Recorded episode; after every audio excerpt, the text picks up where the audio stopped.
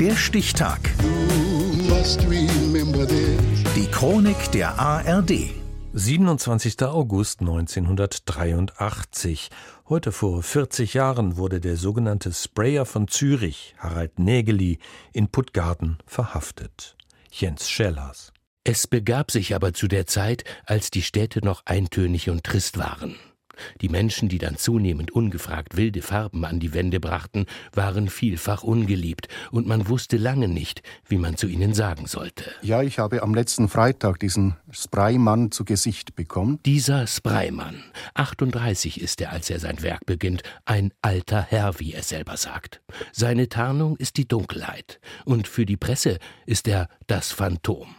Und dann bekommt ihn doch ein Journalist zu Gesicht. Was kann man zu dem Mann sagen? Er ist ein Unauffälliger, hat einen blondlichen Bart, etwas längliche Haare, ist angezogen, ja, eher etwas ärmlich, beiges Hemd hat er, einen braun karierten Veston, blaue Hosen.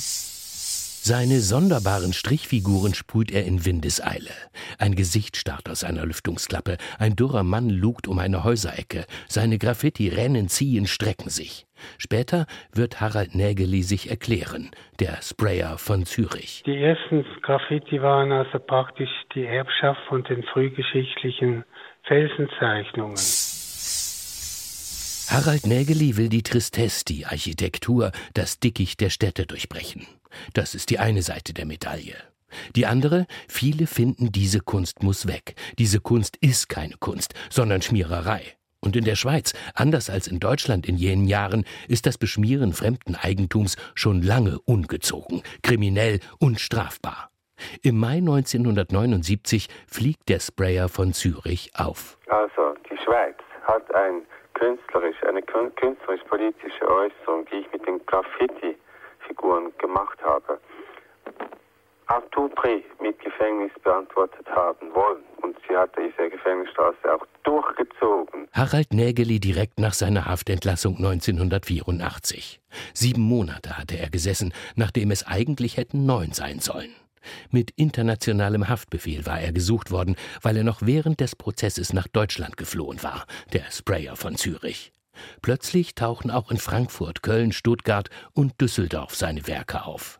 Aber dann? Am deutschen Grenzkontrollpunkt Puttgarden schnappte die Falle der Justiz zu.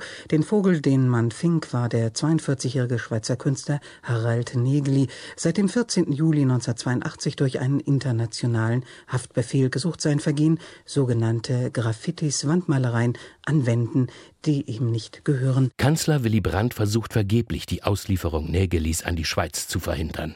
Am letzten Tag des Ultimatums begibt sich der Sprayer von Zürich freiwillig in die Hände der Schweizer Behörden, nachdem er noch schnell ein Zollhäuschen auf deutscher Seite besprüht hatte. Bei ihm sein Freund Josef Beuys. Was er macht, ist eine anthropologische Kunst, eine soziale Kunst. Dass gerade die mit Gefängnis bestraft wird, finden wir, ja, wir finden es kriminell. Auch nach dem Gefängnisaufenthalt sprayt Nägeli munter weiter. 2018 darf er sogar ganz offiziell im Großmünster in Zürich seinen Totentanzzyklus verewigen, wird aber flugs wieder ausgebremst, weil er den gesetzten Rahmen um wenige Zentimeter überschreitet. Zwei Jahre später bekommt er den Kunstpreis der Stadt. Verhaftet wurde Harald Nägeli, der Sprayer von Zürich, am 27. August 1983 in Puttgarten, heute vor 40 Jahren. Der Stichtag. Die Chronik von ARD und Deutschlandfunk Kultur. Produziert von Radio Bremen.